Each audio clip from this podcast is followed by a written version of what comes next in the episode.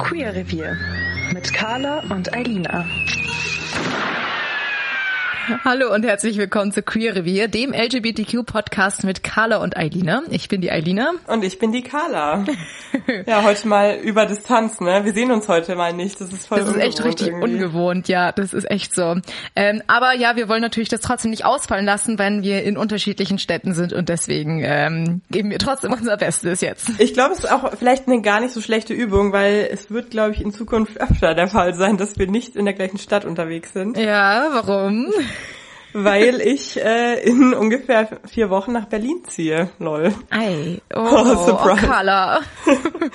Aber das hält uns natürlich nicht davon ab, trotzdem Folgen zu machen. Natürlich, ja, weil wir haben auch gemerkt, dass es wirklich ähm, sehr gut ankommt, was uns natürlich auch mega freut und uns macht es auch richtig, richtig viel Spaß. Ähm, und ja, auf, auf jeden Fall wollen wir das weitermachen. Safe.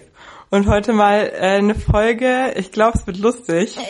Witzigerweise äh, war das eine, ein Vorschlag von meiner besten Freundin, äh, mit der ich gerade beim Kaffee trinken war und sie meinte, ja, lass, mach doch mal bitte eine Folge über eure Beziehungen. Na. Denn wir sind ja beide, beide vergeben.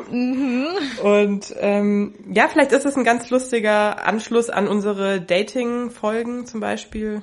Auf jeden äh, Fall. Ich fand auch die Idee richtig cool, als du sie mir dann so präsentiert hast. Ist natürlich auch äh, immer ein bisschen ähm, aprekär. Ja. Aber äh, ja, du hast recht. Also es ist schon, es, es ist so eine nahtlose Fortführung unserer kleinen Serie, sag ich mal. Das, äh, wir haben ja angefangen mit mh, der Beginn das, also das Outing, der Beginn des Gay-Lebens sozusagen und dann über erste Dating-Erfahrungen oder ähm, ja schon ein bisschen konkreteres Dating.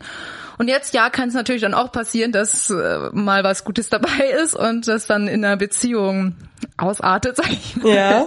Also es ist eigentlich eher so unsere Erfahrungen und darüber wollen wir heute reden. Vielleicht wird es auch ein bisschen allgemeiner, aber mal schauen, oder? Ja, voll. Also was ich dazu sagen muss, ich glaube, es ist, also bei mir zumindest ist es ein Zufall, dass wir jetzt beide mal in einer Beziehung sind, weil ich bin absolut eigentlich kein Beziehungsmensch. Beziehungsweise ist das jetzt wirklich so meine erste ernstere, etwas längere Beziehung. Also was heißt länger, aber für mich länger. Also weil ich kam nie so über diese drei Monatshürde drüber. Gibt's da, eine, gibt's da eine Hürde, eine offizielle, die drei Monatshürde, von der man spricht? Also, also ich weiß nicht, ob das, ob das allgemein ist, aber bei mir war es zumindest immer so, ähm, auch mit Männern, aber auch mit Frauen, dass es halt immer nur so, ja, so drei Monate gelaufen ist und dann, ob es jetzt eine Beziehung war oder auch nur, was auch immer man, wie man das dann genannt hat, aber es ging immer über diesen Zeitraum irgendwie nicht hinaus, weil, weil entweder ich dann nicht mehr so into war oder die andere Person dann gesagt hat, so, nee, ciao. Und deswegen ist es jetzt wirklich so das erste Mal, dass ich so ein bisschen auf diese Beziehungsluft schnuppere, sag ich mal. Ja.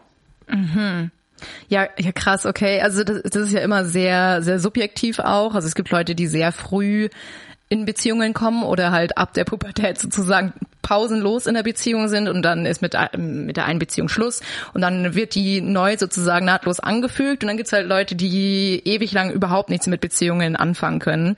Ich würde sagen, da kann ich mich auch mit einreihen, aber ja, was würdest du sagen, was war denn dann mit der, also in deiner jetzigen Beziehung, was war da anders? Also ich muss dazu sagen, um mal etwas weiter auszuholen, es war, wir kennen uns schon länger, also wir kennen uns schon seit 2019. Da haben wir uns damals auch über Tinder kennengelernt und das war eine Zeit, da war ich auf jeden Fall noch nicht reif für was Ernstes, ähm, weil ich gerade noch so ein bisschen Herzschmerz hatte von einer. Das war lustigerweise das Jahr, wo ich mich auch geoutet habe und dann hatte ich in dem Jahr eben meine erste Erfahrung mit einer Frau auch. Uiuiui, Also sehr viel auf einmal in einem Jahr. Genau, genau. Und das war dann wirklich, ähm, und das hat dann eben auch nicht so schön geendet, weil es dann halt eben wieder nach diesen, ja, gefühlt drei Monaten wieder irgendwie im Bach runtergegangen ist. Und dann war ich noch so ein bisschen heartbroken, so von der ersten Erfahrung. Und hab dann ähm, halt trotzdem wieder weiter getindert, wie es halt so ist. Und hab dann Julia kennengelernt über Tinder. Und äh, ja, wir haben uns eigentlich, also es war voll, voll nice, wir haben uns gut verstanden, aber ich war halt einfach emotional überhaupt nicht bereit für was Ernstes, Neues und dann haben wir uns da, glaube ich, ich glaube, es war nur dreimal getroffen und dann ist es eben wieder auch an mir gescheitert, weil ich halt überhaupt nicht konnte, also überhaupt nicht, also gemerkt habe, so ich kann jetzt nichts Ernstes führen und es war mit ihr halt schon, es wäre jetzt nicht so Freundschaft plusmäßig gewesen, sondern es wäre schon eher, also obwohl wir uns nur dreimal gesehen haben, aber wir wussten irgendwie beide, wenn wir das weiterführen, dann würde das eher was Ernstes werden wahrscheinlich. Und dann war ich aber einfach überhaupt nicht an dem Punkt und dann hat sich halt, ja, hat's halt eben nicht funktioniert. Aber sie war schon sehr into it, oder? Ja, also ich glaube, sie war schon dann, also das war, das weiß ich noch, das war dann unser drittes Date, glaube ich, und dann hat sie dann eben auch gefragt, so ja, wie schaut's jetzt aus? So, was ist jetzt Phase? Sie wollte halt einfach mal wissen, wie stehe ich jetzt oder was ist jetzt denn der Plan so? Will ich das, was will ich denn jetzt genau? Und ich war dann halt wirklich so, ich weiß es nicht und, äh, und ich war, ich konnte überhaupt nicht ihr sagen, was ist, was ich jetzt will, was ich jetzt kann und war halt extra, also auch, glaube ich, nicht so fair oder ich weiß es nicht. Also ich war auf jeden Fall, ich habe halt da gemerkt, ich bin einfach jetzt noch nicht bereit zu sagen, okay, ähm, lass das probieren und schauen, ob das auf eine Beziehung rausläuft oder nicht, sondern ich war wirklich so, ich kann jetzt einfach gerade auf jeden Fall nichts Ernstes und dann haben wir das halt beendet, weil das halt irgendwie, ja, wenn ich dann schon von vornherein weiß, okay, ich kann auf keinen Fall jetzt eine Beziehung führen, ähm, dann macht es halt auch irgendwie nicht so viel Sinn. Wenn man nicht von vornherein kommuniziert, es ist jetzt wirklich nur was Sexuelles oder Freundschaft plus oder was auch immer, weißt. Ja, dann war das halt, das war dann das Ende erstmal und dann, oh Gott, das ist jetzt echt lang. Also ich werde dich jetzt ein bisschen zulabern, weil es ist, wir haben so. aber wir haben dann. Ich habe hier mein Getränk, du. Sehr gut. Ja, nee, ich habe dann, ähm, dann kam Corona 2020 äh, und äh, dann war ich wieder auf Tinder mal unterwegs und wir haben uns, oder ich habe sie, glaube ich, dann einfach mal wieder gesehen auf Tinder, so beim Swipen. Und ich hatte noch ihre Nummer. Und dann habe ich gedacht, so, ja, warum hat es damals eigentlich nicht geklappt? Eigentlich war doch alles irgendwie voll nice und dann habe ich ihr nochmal geschrieben. Mhm. Und sie war natürlich erstmal so, ja, was will die jetzt? So, was, was ist das jetzt? War erstmal nicht so amused, aber wir haben dann einfach ein bisschen hin und her geschrieben und haben dann gesagt, okay, lass nochmal auf einen Kaffee treffen. Und dann, ähm, ja, haben wir, also dann haben wir uns richtig gut verstanden und dann ist es auch was Ernsteres gewesen. Und dann haben wir den Sommer so quasi, hatten wir was am Laufen und waren auch, ja, schon, so, das war schon Beziehung auf jeden Fall. Und dann war leider wieder, ich bin wirklich, also ich werde mich heute wieder ja, unbeliebt machen. Aber dann irgendwie habe ich im Sommer wieder gemerkt, ich, ich weiß nicht, das waren dann wieder so drei Monate und dann oh, war ich Carla. So, ja, ja, und dann und dann habe ich wieder den Schwanz eingezogen. Also ich war dann schon wieder so, oh, das wird mir jetzt wieder zu zu ernst, zu viel und oh Gott und ich habe irgendwie mir dann immer so einen Druck gemacht.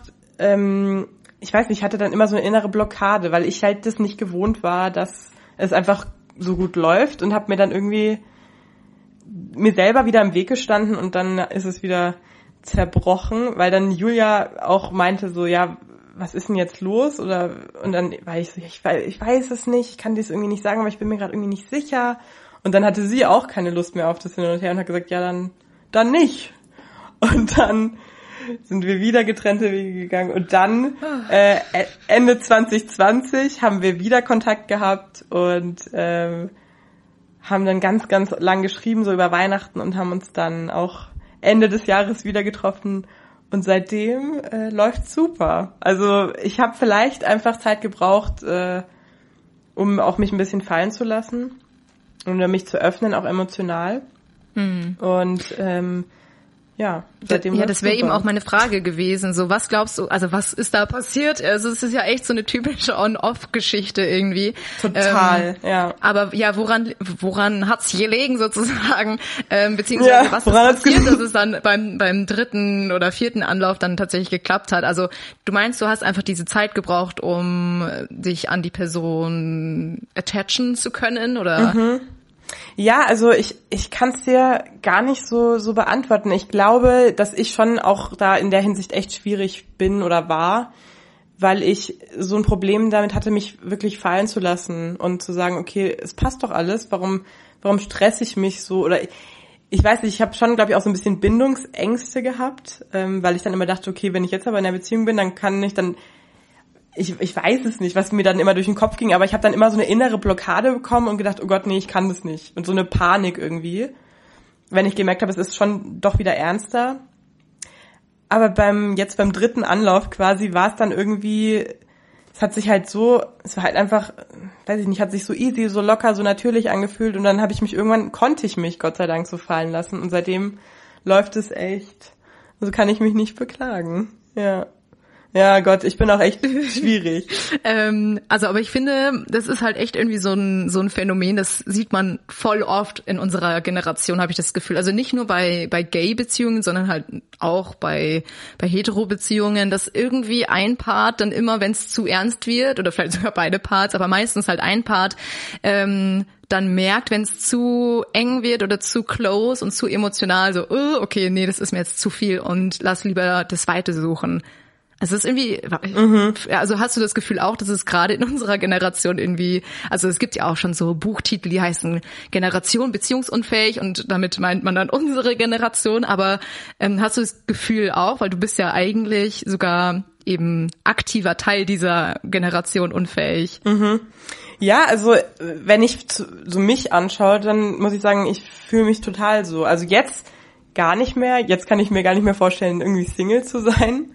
Äh, aber ich war schon, also ich habe es irgendwie, ich, ich weiß wirklich nicht, warum das so war, aber ich habe immer gedacht, ich, ich fühle mich dann eingeengt oder ich, ich gebe dann was auf, wenn ich mich jetzt einer Person so öffne und com committe quasi, äh, dass ich dann die Freiheit aufgebe zu daten oder andere Leute kennenzulernen oder so. Ich, warum auch immer, weil immer wenn ich dann Single war und rumgedatet habe, ich gedacht, das ist so so nervig irgendwie dieses äh, Single Date Leben, das ist immer eher Frustration am Ende äh, und und und warum das so ist, das kann ich dir echt auch nicht sagen. Vielleicht ist es wirklich auch ein bisschen so zusammenhängend mit diesem Online-Dating, weil ich das halt schon auch sehr stark genutzt habe dass man halt diese große Auswahl hat und immer denkt, vielleicht kommt was in Anführungszeichen Besseres. Völlig bescheuert, also total, aber dass man immer denkt, ich verpasse was oder ich nehme jetzt die Freiheit, noch, noch mehr Leute kennenzulernen und ich, keine Ahnung, beschneide mich da in irgendeiner Form und, und äh, gebe was auf, was ja völliger Quatsch ist. Aber vielleicht, ja, war ich das irgendwie so gewohnt von meinem bisherigen Leben, dass, dass, äh, dass das die Norm ist, dass man halt immer wieder neu und immer mehr Leute kennenlernt und keine Ahnung. Also ich kann es dir nicht so klar beantworten, warum das bei mir so war, aber das ist, glaube ich, ja. Aber wie war es denn bei dir jetzt? Erzähl doch mal. Oh je, ähm, ähm, oh je, wo fange ich denn an? Ja, also wie gesagt, ich würde auch sagen, ich war immer eher äh, schwieriger, was so Beziehungsgame angeht, was nicht also was nicht heißen soll, dass ich nie Beziehungen wollte. Es hat sich aber irgendwie oft nicht so ergeben, wie ich es gerne gehabt hätte. Mm, also ich habe mm, schon eine sehr lange Singlezeit hinter mir, aber die meiste Zeit davon habe ich eigentlich auch genossen. Also ich war irgendwie sehr lange so der Single in der in der Freundesgruppe. Du kennst es ja, diese eine Single. Mhm. Und ich fand es ja, aber total, richtig ja richtig cool eigentlich. Also ich hatte ihm auch meine Freiheit. Ich habe das gar nicht so gebraucht, dieses emotionale, weiß ich nicht.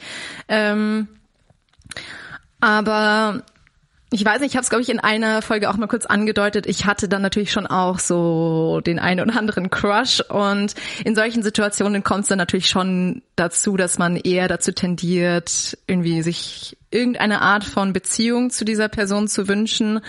Und ja, in dem Fall war es halt leider eher nicht so, dass es danach aussah, dass es in eine Beziehung münden könnte. Also weil es einfach äh, mhm ja, aus verschiedenen Gründen einfach nicht ge geklappt hat. Und dann war ich erstmal richtig lang frustriert und dachte mir so, ja, okay, dann bleibe ich halt einfach äh, Single und habe mich dann damit irgendwie ähm, arrangiert. Mhm. Ja, dann hatte ich auch noch eine kürzere Beziehung und die war dann auch nicht so, also stand auch nicht unter den besten Sternen. Also kurzum, ich hatte bisher oder hatte bis zu einem gewissen Zeitpunkt nicht so die besten Erfahrungen mit Beziehungen und fand dann eigentlich mein Single-Dasein im Vergleich dazu ganz angenehm oder ja, wie du sagst, man hat halt dann andere Vorteile, man ist dann halt frei und ähm, trifft immer neue Leute und bin ich schon damit irgendwie klargekommen. Und dann, wie du so schön gesagt hast, kam dann Corona. ist irgendwie wie so ein, so ein historisches Ereignis. So, dann kam Corona und dann war alles anders. ähm, auf jeden Fall hm, habe ich dann auch, also auch davor schon Tinder genutzt, so wie du, und dann eben auch während Corona ganz intensiv, weil man konnte ja sonst äh, keine Leute kennenlernen. Und da habe ich dann auch meine Freundin, meine jetzige Freundin dann gematcht und ja, das ist eigentlich auch, oh, das ist jetzt auch eine Riesengeschichte, ey. Willst du dir das jetzt wirklich erzählen? Bitte, Alina, ich bitte darum, unbedingt. Ich habe jetzt auch so viel erzählt.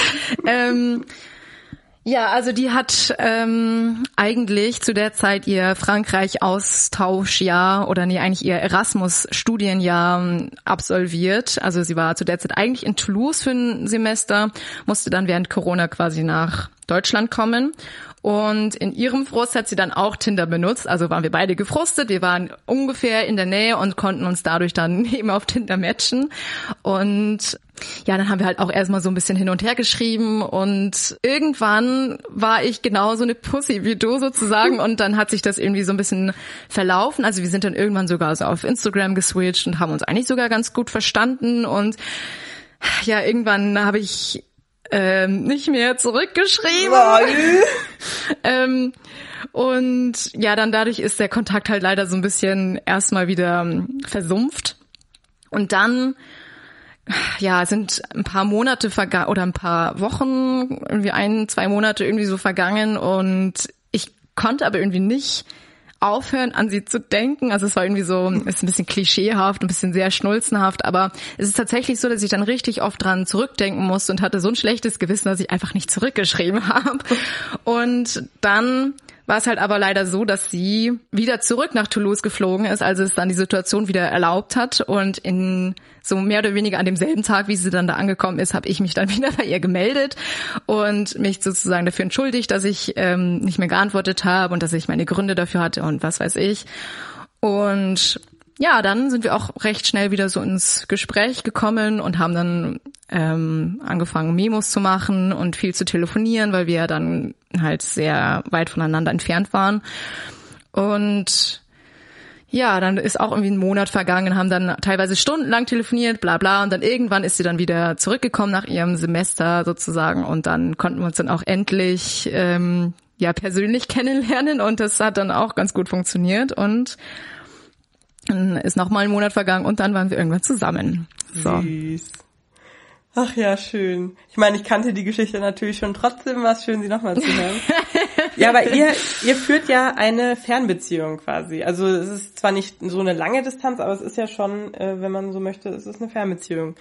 Ähm, und da, da stehe ich jetzt ja auch davor, weil ich ja dann nach Berlin gehe. Ja, guter Punkt, ja. Und es ist ja, also ich weiß nicht, aber man, man hört ja irgendwie, finde ich schon öfter, oder so auch auf TikTok sieht man das ja, dass das so ein bisschen Klischee ist, dass Lesben oder äh, Women loving Women ähm, sehr große Distanzen auf sich nehmen.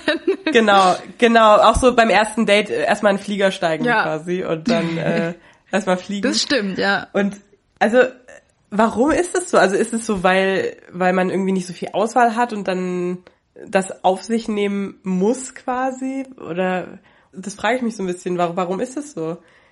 Ja, ähm, ja, echt gute Frage. Also ich habe mich auch schon gefragt, weil es wirklich so ein Klischee und es ist, glaube ich, auch echt nicht nur hier so, sondern eben auch so in Amerika und was man halt überall so mitbekommt. Also das Einzige, was ich mir echt vorstellen kann, ist, dass die Auswahl vielleicht mh, mm, geringer ist mhm. und man eben auf oder über sämtliche Plattformen halt auch an Leute kommt, die meilenweit weg wohnen. Ja, wahrscheinlich. Aber so bei bei hetero-Leuten, die jetzt Dating-Apps nutzen, habe ich trotzdem nicht das Gefühl, dass sie dann irgendwie eine aus, also wenn man jetzt hier in Ringsburg wohnt und dann eine in Hamburg matcht, dass man dann trotzdem so krasse Entfernungen auf sich nimmt. Ja. Aber also echt, ich glaube, das ist echt irgendwie sowas, was typisch für Gays ist. Mhm. Ich weiß nicht, kann, glaubst du, dass irgendwie mh, homosexuelle Frauen besonders romantisch sind oder besonders abenteuerlustig oder ich weiß es ja, nicht. Ja, also vielleicht, also weil ich ich weiß es nicht, ich ähm, ich meine, ich habe jetzt nämlich gerade keine Fanbeziehung und stehe dann eben davor und natürlich ist es dann bestimmt mega die Umstellung, also klar, vor allem wenn man halt jetzt so gefühlt, man kann sich dauernd sehen und dann auf einmal eben nicht mehr. Aber ich habe jetzt so gerade ähm, das Gefühl, das könnte halt auch voll nice werden, dass man dann äh, wenn sie mich besucht oder ich sie, dass man dann halt auch, weißt du, Städtetrips macht oder dann auch mal zusammen irgendwo wegfliegt oder keine Ahnung. Also das ist Und vor allem, dass man es dann wieder mehr zu schätzen weiß. genau, ja, dass du dann die Zeit, die du eben zusammen hast, einfach auch viel intensiver nutzen kannst, musst, wie auch immer. Ja. Und ähm, also ich glaube schon auch, dass der Grund, warum das so ein Ding ist mit diesen Fernbeziehungen, dass man schon die Auswahl, also dass die einfach bei uns ein bisschen begrenzter ist. Gerade in kleineren Städten in Bayern, glaube ich, ist es halt einfach so.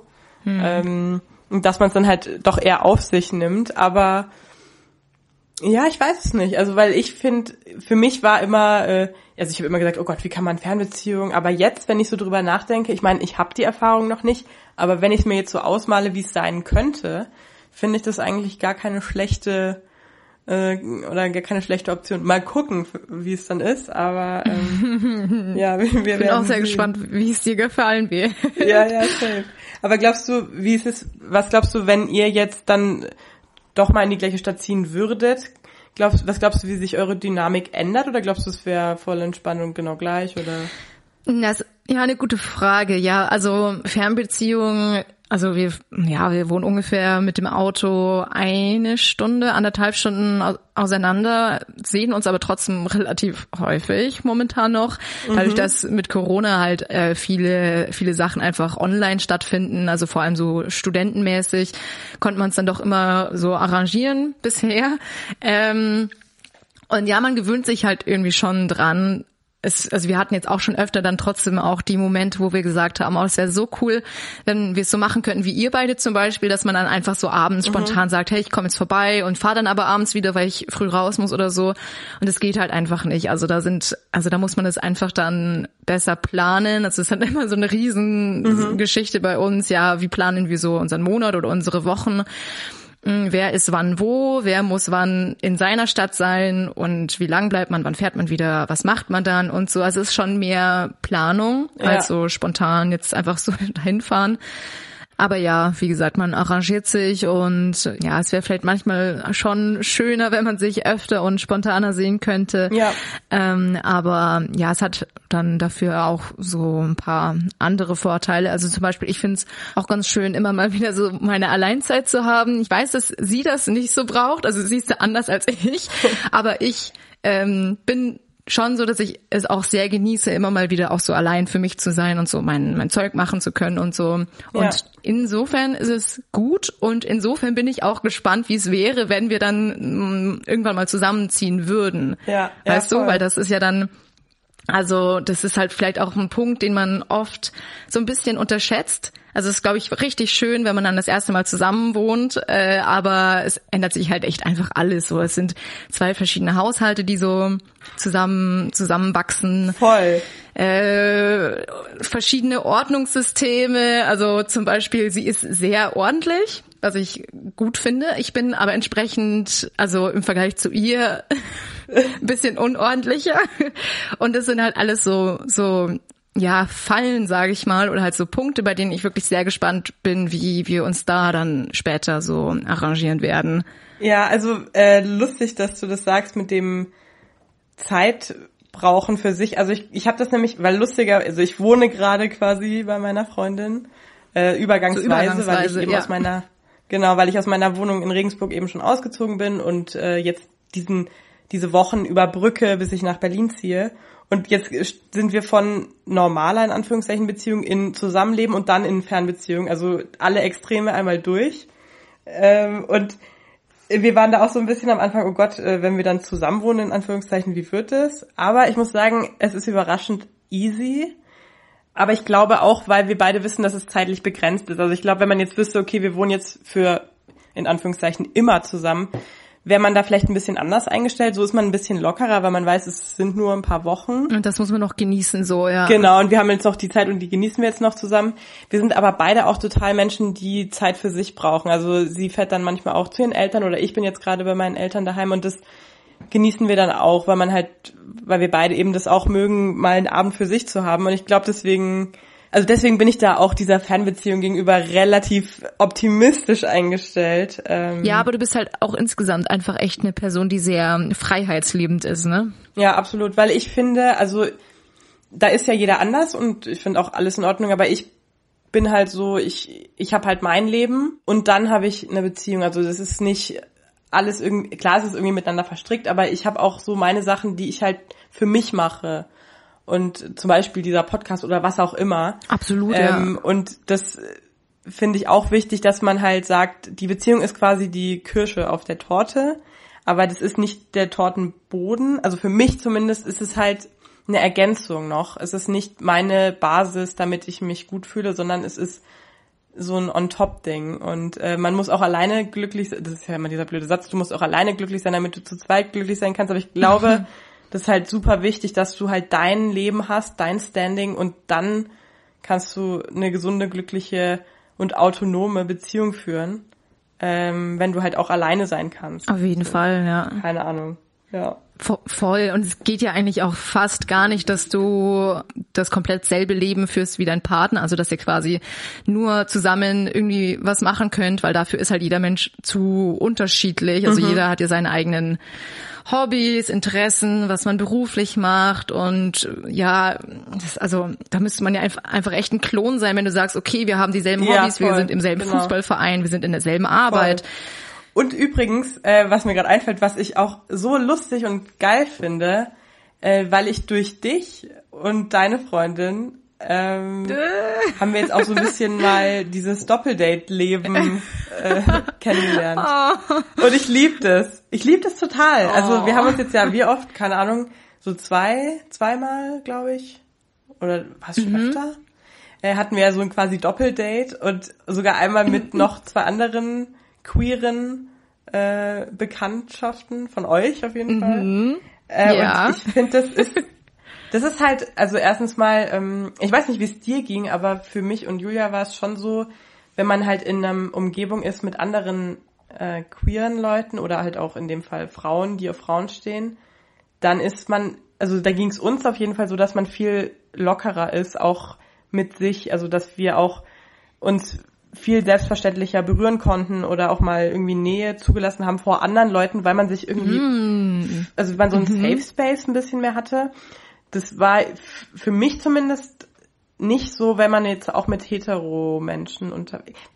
Keine Ja, Ahnung warum, ja. aber man fühlt sich so ein bisschen mehr in einer in so einer Blase. so einer Bubble, weißt ja. Du?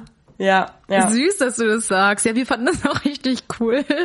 Ähm, und ja, das war irgendwie auch für alle, hatte ich das Gefühl, auch das erste Mal, dass man in so einer, ja, nicht Talkrunde, aber halt in so einem, äh, in so einer gemütlichen Abendatmosphäre nur unter Queers war.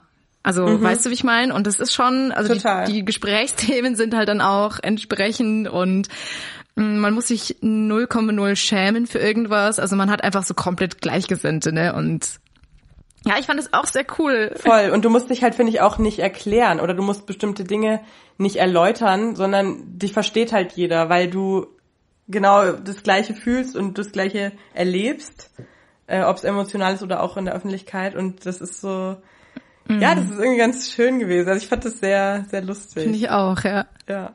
Witzig.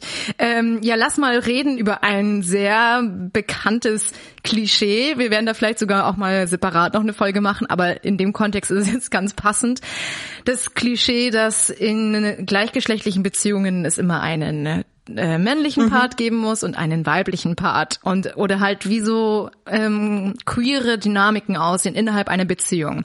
Was würdest du da so zu sagen und wie würdest du eure Beziehung da in diesem ganzen Wirrwarr einordnen? Ja, das, also. Oder ähm, kannst du es überhaupt einordnen? Es ist, äh, ja, also schwierig. Ähm, also dieses Ding, das hört man ja auch voll oft so, also diese Frage, das ist ja auch so ein bisschen, ja, dieses Klischee, wer ist der Mann und wer ist die Frau in der Beziehung? Und das ist ja total auf diesem heteronormativen Denkmuster der Gesellschaft noch. Also dass, dass davon immer automatisch ausgegangen wird, es gibt immer einen männlichen Part und einen weiblichen Part oder einen dominanten und einen nicht dominanten, weil normal in Anführungszeichen ist es so, dass es eben einen Mann und eine Frau gibt. Also wenn zwei gleichgeschlechtliche Personen in einer Beziehung sind, dann muss das ja auch der Fall sein. Ähm, und das ist natürlich absolut nicht so, ähm, weil du, also ich bin ja eben nicht mit einem Mann zusammen, aber ich weiß nicht, also es ist ja schon, boah, ich weiß, also man, man hat natürlich, man ist ja nicht komplett gleich und irgendwie hat man eine bestimmte Dynamik in der Beziehung. Also die eine Person ist vielleicht ein bisschen organisierter oder die nimmt die Dinge ein bisschen mehr in die Hand, die andere Person ist dafür ein bisschen ordentlicher oder emotionaler. Also vielleicht, ich würde nicht sagen, dass es nie so ist, dass, dass bestimmte hm, Verhaltensweisen eher auf die eine Person zutreffen und bestimmte Verhaltensweisen auf die andere, aber ich würde nie sagen, dass es immer diesen männlichen in Anführungszeichen und diesen weiblichen Part gibt, weil auch was heißt denn das? Also selbst in einer, in einer Hetero-Beziehung ist der Mann ja nicht immer der, der die, die Kohle nach Hause bringt und die Frau ist zu Hause mit den Kindern. Das ist ja auch nicht so. Also, aber man, ja, natürlich, die Fragen kommen natürlich immer. Oder wer ist denn bei euch, oder wie ist denn das dann? Dann kommt auch ganz oft gleich die Verbindung äh, mit dem Sexuellen. So, wer ist denn der Top und der Bottom? Oder wer ist denn der aktive und der passive Part? Und so. Wo ich mir halt auch denke, ich frage euch doch auch nicht, äh, ja, wer ist denn bei euch immer oben oder oder wie habt ihr Sex oder so? Also warum ist denn das so? Ist es okay, äh, dass man dass man queere Leute gleich immer mit Fragen zum Schlafzimmer irgendwie löchert oder auch also ich da da habe ich jetzt natürlich keine persönlichen Erfahrungen, aber das hört man ja auch von Transmenschen oft, dass dann gefragt wird, wenn eine Transfrau sagt, ja, ich bin eben trans, dass dann gefragt wird, ja, hast du, ähm, hast du da unten noch? Also wie sieht's denn da aus? Was sind denn das für Fragen? Aber das wirkt dann halt, oder viele Leute denken wohl, das ist dann in Ordnung, solche persönlichen ja, Fragen es ist halt, zu stellen. Ja, Ähm, Ist es noch Interesse, was ich verstehen kann, oder ist es halt irgendwann einfach anmaßend? Ja, Ja, ja. Also ich meine, klar ist es vielleicht äh, so, ich weiß nicht, exotisch oder für manche halt einfach wirklich interessant, weil sie es nicht so kennen und es dann einfach interessant finden. Aber ich finde, man muss dann trotzdem überlegen, fände ich das jetzt cool, manche Dinge gefragt zu werden. Es ist auch immer, finde ich, im Kontext. Also wenn mich eine ganz enge Freundin fragt, wie es bei uns im Bett ist, dann bin ich da die Letzte, die sagt, ich will dir das jetzt nicht sagen. Aber wenn mich irgendeine eine random Person fragt, keine Ahnung, wer ist denn bei euch der aktive und der passive Part, dann ich mir so, ja, sag mal, also frag ich dich das? Oder deswegen, ich glaube, dass da die, die Hemmschwelle vielleicht äh, da niedriger ist, weil die Leute das nicht so, ich weiß es nicht, warum das so ist, dass man da solche Fragen gestellt bekommt, wenn man in einer queeren Beziehung lebt, äh, warum das der Fall ist. Aber ha- hast du da oder in welchem Bereich hast du damit Erfahrung gemacht mit solchen Fragen schon? Auch da war auch, auch schon alles mit dabei. ähm, also es ist halt auch oft die Frage, wer ist der dominantere Part und der passivere. Ähm, und es ist halt wirklich schwierig. Also klar, es gibt so Archetypen, die sagen, okay, ich bin immer dominant. Und dann gibt es Ja. welche, die sind grundsätzlich immer passiv. Das gibt's natürlich auch und das ist auch okay. Äh, aber ich glaube, dass es bei den meisten schon eher so ist, dass es sich abwechselt und dass es halt auch darauf ankommt, m, mit was für einem Partner du zusammen bist. Ja. Weil jeder hat ja irgendwie eine gewisse dominante Seite und eine passive Seite und bei manchen Partnern oder in manchen m, Kombinationen mit anderen Menschen lebt sich halt eher die dominante Seite aus und dann in anderen Kontexten dann wieder eher die passivere Seite. Ja, total. Ja, ich hatte dazu auch letztens ein witziges Gespräch mit meiner besten Freundin. Es geht ungefähr so in dieselbe Richtung. Bei uns ist aufgefallen, dass wir beide in der, also so wenn wir im Alltag oder so in, unter Leuten sind, dass es ähm, spezifische oder spezielle Situationen gibt, in denen immer die eine reagiert oder halt die andere. Zum Beispiel ähm, so Essen bestellen macht immer sie. Oder mit so Behörden reden. Wenn wir von der Polizei zum Beispiel angeredet werden oder von irgendwelchen Behörden oder so, dann redet immer sie. Wenn aber jetzt zum Beispiel irgendwie so Leute in unserem Alter herkommen und uns so privat oder so lässig anquatschen, dann antworte immer ich. Also das ist so, dass wir da ganz äh, instinktiv irgendwie schon so eine leichte Rollenverteilung haben, Ja, ja. was einfach aus ein bisschen auf unseren Stärken vielleicht auch ein bisschen basiert. Also Ja, voll. ich glaube, dass es halt in Beziehungen auch so ist. Also da gibt's auch einige Sachen, wo ich sagen würde, das macht immer eher meine Freundin. Und dann gibt's aber andere Sachen, die macht zum Beispiel immer eher ich, weil nicht, weil es irgendwie so eine Rollen, also so eine sexistische Rollenverteilung ist, sondern weil ja da einfach unsere ähm, Fähigkeiten, sage ich mal, da unterschiedlich verlagert sind. Ja, total. Und ich meine, das ist ja auch das Schöne, dass man sich ja ergänzt. Das war ja auch, also, ne, dass man ja nicht äh, Ne? sagt, so die eine muss das machen, ne? Nee, aber das stimmt voll. Ich habe auch mal irgendwo gelesen im Internet, auf, das war ein Meme oder irgendwas, und da stand so, hört auf zu fragen, wer ist aktiv und passiv oder wer ist dominant und nicht dominant, sondern wer ist die Person, die immer Auto fährt oder einparkt. Also das ist halt, Und ich glaube, das ist halt auch so ein Ding, was man insgesamt aufhören sollte, nicht nur bei queeren Beziehungen, sondern auch bei hetero-Beziehungen. Nur weil der, die eine Person der Mann ist, heißt es nicht, dass der immer die Sachen tut, die einem Mann immer zugeschrieben werden. Also das ist, da beschränkt man sich ja auch selber. Also seid doch mal ein bisschen offener und lasst, also, ne? Und man findet dann schon so seine Dynamik. Und es ist stimmt total, was du sagst mit diesem, es gibt immer so Sachen, die macht immer ich oder und die mal andere Person macht dann immer die anderen Sachen. Das, man findet halt so seinen Weg und seine Dynamik und, und, und jeder ist anders und mit jedem bist du auch ein bisschen anders und man stellt sich halt aufeinander ein, so. Ja. ja, ja, ich finde es halt auch echt interessant, weil mh, mm, ich finde, es kommt auch dann immer drauf an, mit, mit welcher Person du halt dann eben diese Situationen erlebst. Also dass es da halt auch komplett variieren kann. Also jetzt mal ein Beispiel, ähm, so wenn es um Essen bestellen geht, um telefonieren zum Beispiel, ähm, würde immer ich anrufen, nie meine Freundin. In einer anderen Konstellation würde es aber jetzt vielleicht jemand anderes machen, außer äh, anstatt von mir. Weißt du, wie ich meine? Also immer die Situation, wo man den, wo man denkt, okay, das kann der andere oder das möchte der andere vielleicht nicht so gern machen, dann hat man auch oft, finde ich zumindest, dieses ähm, Beschützer, diese Beschützerposition und sagt, okay, nee, ich mach schon. Ja, weißt ja. du, so, obwohl ja. man es vielleicht selber gar nicht so gerne mag, aber in dieser Situation mit der anderen Person ähm, fühlt man sich dann so, okay, keine Sorge, ich übernehme das schon für dich. Ja, total. Ja, ich merke das äh, zum Beispiel auch bei uns so ein bisschen, also das ist voll das blöde Beispiel, aber wenn wir äh, abends Essen bestellen, was wir leider viel zu oft tun. ähm, wenn ich alleine Essen bestellen würde, hätte ich natürlich nie ein Problem, dann an die Tür zu gehen und äh, das Essen entgegenzunehmen und dann noch Trinkgeld zu geben. Aber wenn wir zusammen äh, abends was machen, dann möchte ich, also dann mag ich echt gar nicht an die Tür gehen und dann muss es immer Julia machen und ist dann. Oh ja, das ist ein gutes Beispiel, ja. Also das ist so ein, also ich weiß auch nicht warum, das hat sich so eingebürgert, das ist schon so ganz normal geworden, dass sie halt weiß, dass ich dann jetzt eher lieber nicht an die Tür gehe und sie fragt dann schon so, wo hast du das Kleingeld? Wenn die Tür klingelt, dann äh, ja. Obwohl sie da selber auch nicht so drauf erpicht ist, das dann immer zu machen, aber sie weiß schon so, ich habe da jetzt nicht so Lust drauf und dann, dann macht sie das für mich. Und ja, das stimmt. Sowas meine ich, ja genau. Ja, das finde ich echt richtig interessant eigentlich, wie sich das so dann einbürgert so ein Voll. bisschen. Wie war denn das eigentlich bei dir so? Hast oder habt ihr da Erfahrungen gemacht, wenn du mit deiner Freundin so in der Öffentlichkeit unterwegs warst? Hast du da Du meinst andere, mit Händchen halten und so? Ja, hast du da Reaktionen bekommen, ob positiv oder negativ, die jetzt auffällig anders waren, als wenn du mit einem Mann unterwegs warst? Mm, ich muss dazu sagen, dass ich ähm, vor meiner Freundin in der Regel überhaupt 0,0 der Händchenhalter-Typ war. Mhm. Also so mit ähm, meinen männlichen mm, Bekanntschaften, sage ich mal, habe ich eigentlich Händchenhalten meistens eher abgelehnt, ja. weil ich einfach das nicht so gefühlt habe in den Momenten. Jetzt mittlerweile bin ich Händchenhalter mit meiner Freundin und aber deswegen kann ich da nicht so viel sagen, wie die Leute auf mich händchenhaltend mit einem Mann reagiert haben. Also es, es, ist schon vorgekommen manchmal, aber da, ja, das war halt komplett normal in der Regel. Und jetzt mit meiner Freundin, also wir machen das trotzdem vollkommen eigentlich oft oder halt meistens, wenn wir halt Lust drauf haben, dann halten wir Händchen. Also da sind wir beide sehr abgehärtet und sind nicht so, hm, aber ich fühle mich jetzt hier nicht so wohl. Also das, da muss ich äh, wirklich sagen, da bin ich auch sehr froh, dass wir uns da beide nicht scheuen vor.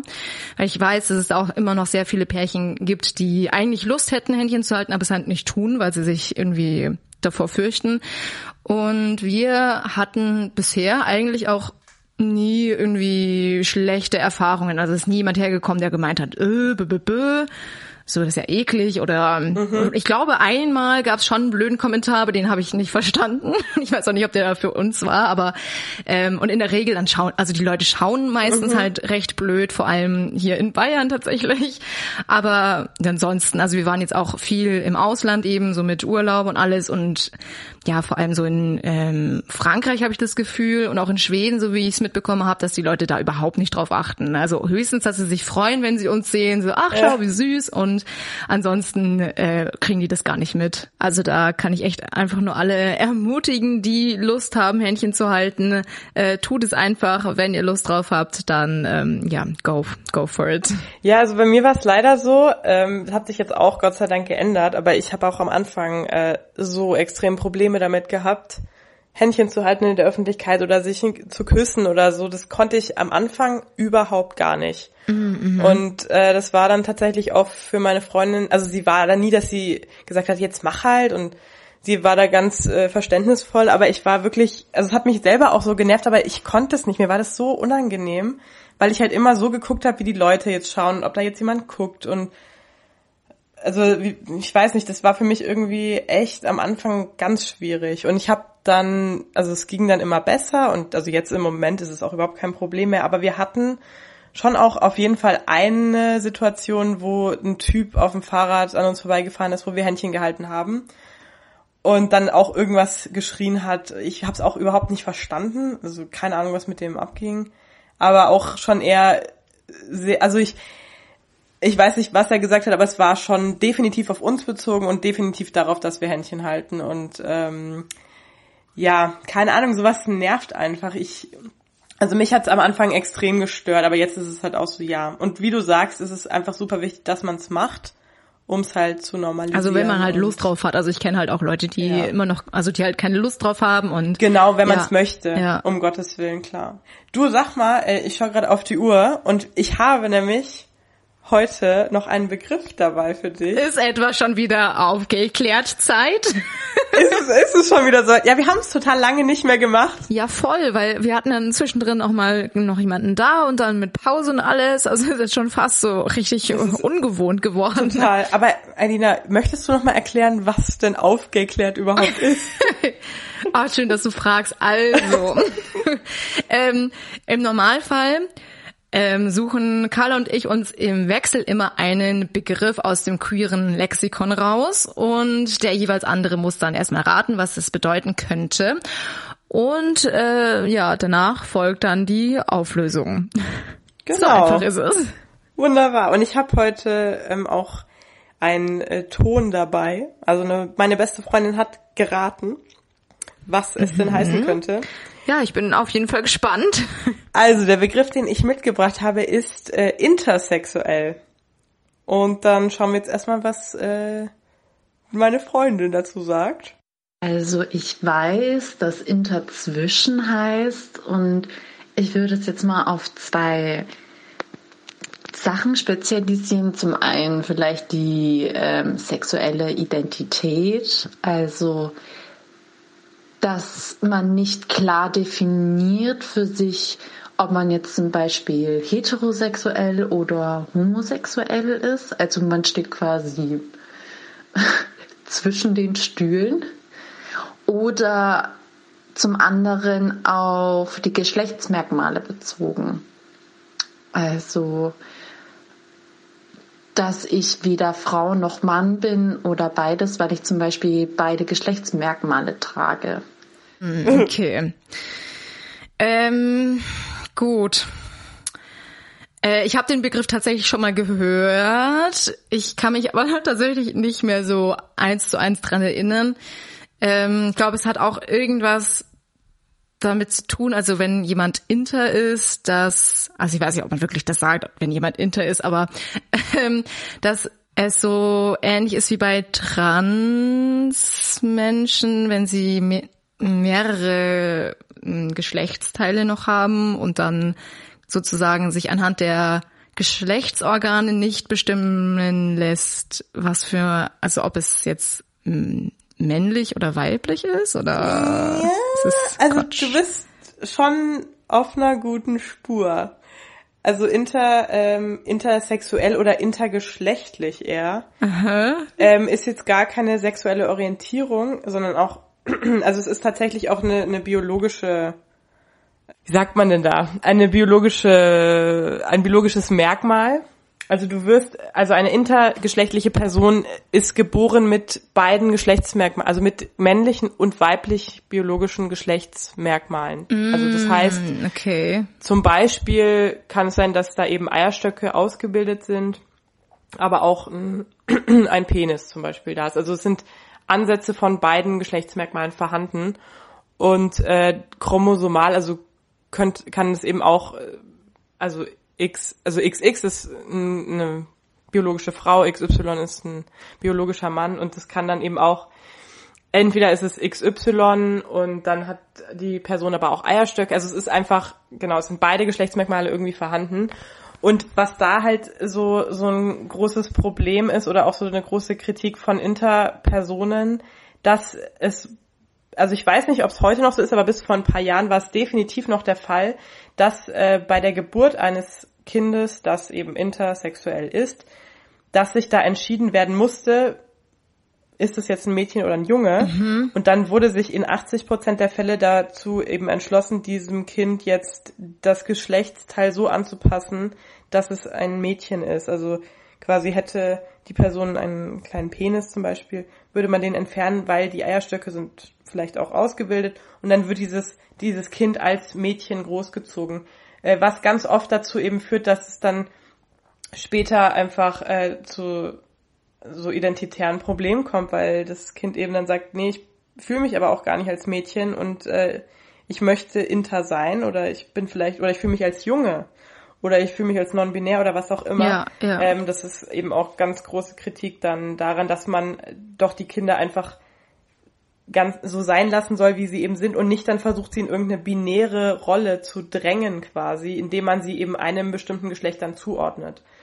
So, sondern einfach, dass, wenn ein Kind inter ist, dann ist es halt einfach so. Und genau. Ja, krass. Okay. Ja, habe ich auf jeden Fall wieder was dazugelernt. Vielen Dank dafür. ähm, ja, ich glaube, also mit dem Thema Beziehungen haben wir wieder eine Riesentüte aufgemacht. Total. Also da ja. könnte man jetzt noch so viel drüber reden. Also wir haben ja auch alleine ähm, jetzt nur über so einen kleinen Bruchteil von unseren Beziehungen ja. geredet und auch gar nicht mal über zum Beispiel Männerbeziehungen. Das ist ja auch noch ein Riesenthema. Ja, voll. Aber ja, ich glaube, dass wir da tatsächlich auch einfach noch, ein, noch mal eine zweite, eine Fortsetzungsfolge machen. Ja, voll. Also wie gesagt, äh, das war ja auch eine Folge, die oder ein Thema, das uns ja äh, nahegelegt wurde. Mhm, Und ich genau. finde auch, also wenn da irgendwelche Vorschläge kommen oder Nachfragen oder Anmerkungen zu diesem Themenkomplex, dann immer her damit. Ich glaube, da ja, voll. Ja, ähm, ja also wie gesagt, ihr erreicht uns auch immer über unsere Instagram-Seite queerevier-podcast. Ähm, da könnt ihr uns dann gerne alles Mögliche zukommen lassen, von Themenvorschlägen bis ja. Anmerkungen, Feedback, Kritik, alles Mögliche. Ähm, und wir freuen uns immer, wenn wir Nachrichten bekommen. Ja, also ja, genau. Und dann würde ich sagen, sehen wir uns dann äh, nächste Woche wieder. Absolut. Und äh, dies nächste Mal wieder persönlich. Ja. Und dann. Ähm, oh ja, das war schon schöner. Ja, schon, auf jeden Fall. Nee, freue ich mich. Ähm, und ich wünsche dir noch einen wunderschönen Abend und ich freue mich auf die nächste Folge. Und äh, ja. Ich dir auch. Grazie. Mach's gut. Bis zum nächsten Mal. Adios.